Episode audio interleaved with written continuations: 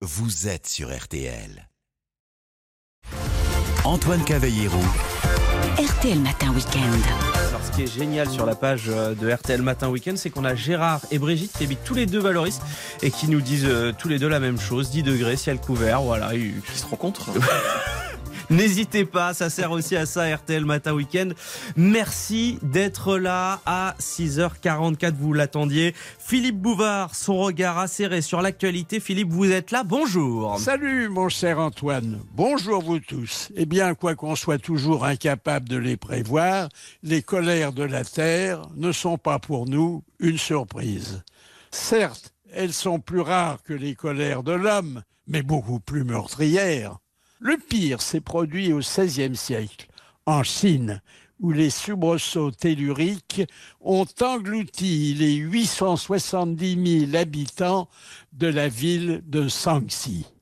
Citant aussi les 225 000 trépassés à Sumatra en 2004, ainsi que les 125 000 défunts et les 310 000 blessés à Haïti en 2010.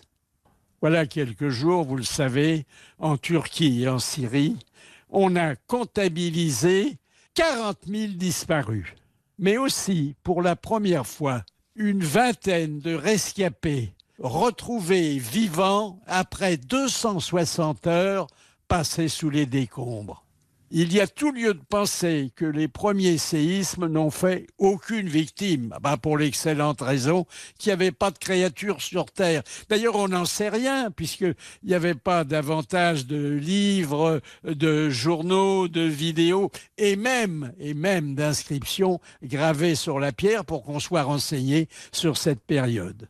Il a donc fallu attendre 1755 et la destruction totale de Lisbonne pour que l'Irlandais Robert Mallet invente la sismologie. Oui, la sismologie, il faut bien le dire, la plus impuissante de toutes les sciences, puisqu'elle ne sait pas plus endiguer les fureurs terrestres que les pronostiquer. On a tout juste eu droit à une définition du redoutable phénomène. Bon, très simple. Hein. Il s'agit de la propagation brutale des ondes dites sismiques au centre de la Terre, sans qu'on puisse expliquer comment le feu perdure alors qu'il est privé de renouvellement d'air depuis des millénaires. Seule nouveauté, à partir de 1935, et grâce à Charles Francis Richter et à son échelle, on a pu classer selon leur force les cataclysmes.